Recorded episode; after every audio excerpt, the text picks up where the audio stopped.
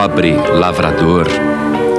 Bem cedinho, ele foi para a roça fazer a colheita do trigo. Mas a terra não tinha sido muito generosa com ele. E ele colheu com dificuldade poucos grãos e colocou dentro de um saco. E trabalhou o dia inteiro debaixo daquele sol. Na hora do almoço, comeu a comida fria e achando aquela vida muito miserável. E ele ficava se lembrando do que o pastor ali naquela fazenda havia dito no último culto no domingo, quando o pastor falava que a pessoa que dá, ela recebe muito mais. E o pastor havia falado naquele domingo passado sobre o dízimo. E enquanto ele comia aquele almoço frio, ele pensava: como que eu poderei ser dizimista se eu ganho tão pouco? Como eu poderei dar para Deus se eu tenho tão pouco para mim? E se a terra não me ajuda e se a semente não produz? E ele foi comendo aquela comida fria debaixo daquele sol e vendo que o campo era tão grande, bem que a terra poderia ter produzido muito mais, mas ele também não plantou muito. E o pouco que ele plantou não estava rendendo quase nada. Ele ia de monte em monte, colhendo poucos grãos de trigo, que ele fazia questão de despejar com cuidado dentro daquele saco para que nenhum grão caísse fora ou se perdesse. Ele está fazendo a colheita e o dia avança e o máximo que ele consegue reunir é apenas meio saco de trigo. Então ele pega o fruto daquela colheita, o sol já está quase se pondo, e ele resolve voltar para sua casa cansado, fadigado, esgotado, estressado, achando aquela vida miserável.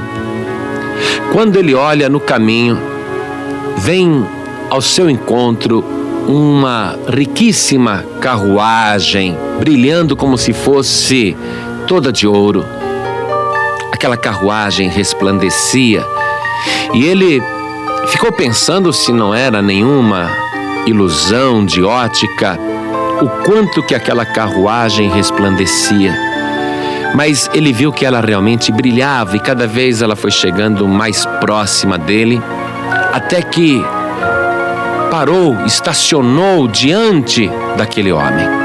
E ele ficou paralisado vendo o resplendor daquela carruagem. E mais esplendoroso ainda era o homem que estava sentado ali no seu banco. Ele resplandecia mais ainda que a carruagem.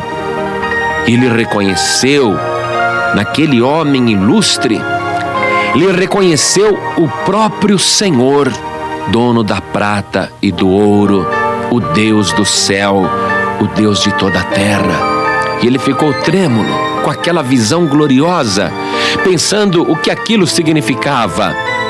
E aquele que estava sentado na carruagem lhe estendeu a mão e lhe disse: Meu servo. E ele pensou: Puxa, está estendendo a mão para mim, com certeza é para me abençoar e me dar algum tesouro.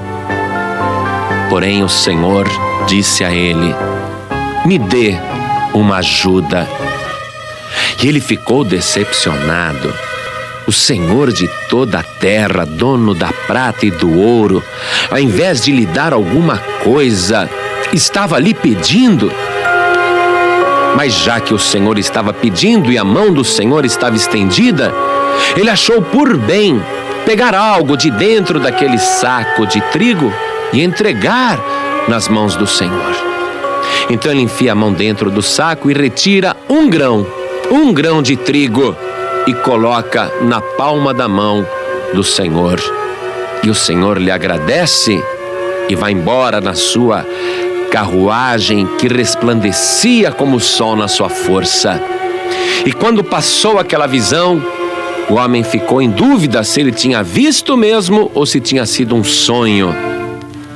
Foi então quando ele olha para dentro do seu saco de trigo e percebe o mesmo resplendor, uma luz forte saindo de dentro do seu saco de trigo. Então ele olha para dentro e percebe vários grãos dourados, pareciam de ouro. Então ele se senta à beira do caminho, abre bem o saco, esparrama todos os grãos pelo chão e ele começa a separar os grãos comuns daqueles que estavam brilhando como ouro e ele percebe que tinha cem grãos de ouro dentro daquele saco. E ele se lembrou daquela palavra que o pastor havia dito no domingo, mas que ele não havia crido. E ele se lembrou, e a palavra que o pastor havia dito era aquela que está escrita no Evangelho de São Marcos, no capítulo 10, a partir do versículo 28, quando Pedro diz para o Senhor Jesus: Senhor, eis que nós deixamos tudo e te seguimos. E Jesus respondendo disse: Em verdade vos digo que ninguém há que tenha deixado casa, ou irmão, ou irmãs, ou pai, ou mãe, ou mulher, ou filhos, ou campos, por amor de mim e do Evangelho, que não receba cem vezes tanto, já nesse tempo, em casas, irmãos, irmãs, e mães, e filhos, e campos, com perseguições, e no século futuro, a vida eterna.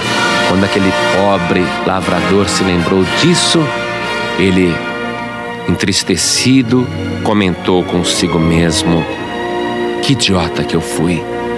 Quando o Senhor me pediu e estendeu a mão, por que, que eu não dei tudo para Ele? Eu dei apenas um e recebi cem vezes mais. Se eu tivesse dado tudo, agora eu seria um homem muito rico e muito abençoado. Isso para você parece uma lenda? Não, é uma promessa, porque Jesus nunca mentiu e ele jamais mentirá. Ele prometeu abençoar ricamente aqueles que abençoam a sua obra. Você acha que o dono do céu e da terra, o dono da prata e do ouro, precisa do seu dinheiro, das suas migalhas? No entanto, o Senhor ele estende as mãos para você e ele pede, ele pede sim.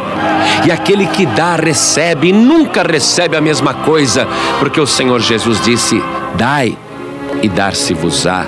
Boa medida, recalcada, sacudido e transbordante vos darão no vosso regaço. E o apóstolo Paulo escreveu o seguinte na segunda carta aos Coríntios, capítulo 9, versículo 6. E digo isto, que o que semeia pouco, pouco também ceifará.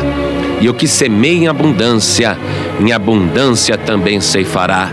Aquele lavrador reclamava que o seu campo de trigo não produzia nada, mas ele mesmo reconhecia que tinha plantado pouco.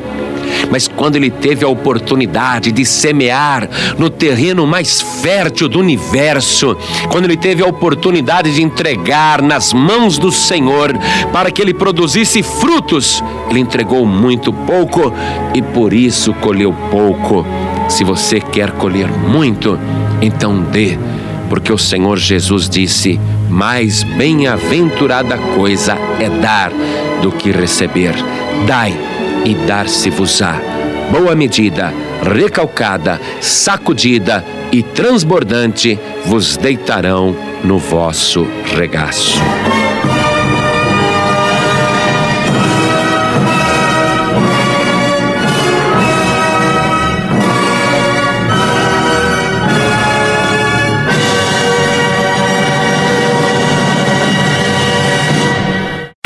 Você acabou de ouvir este podcast com João Ribe Palharim, um oferecimento dos pregadores do telhado. Para saber mais sobre este trabalho, acesse o site pregadoresdotelhado.org.br. Pregadores do Telhado, feliz a nação cujo Deus é o Senhor.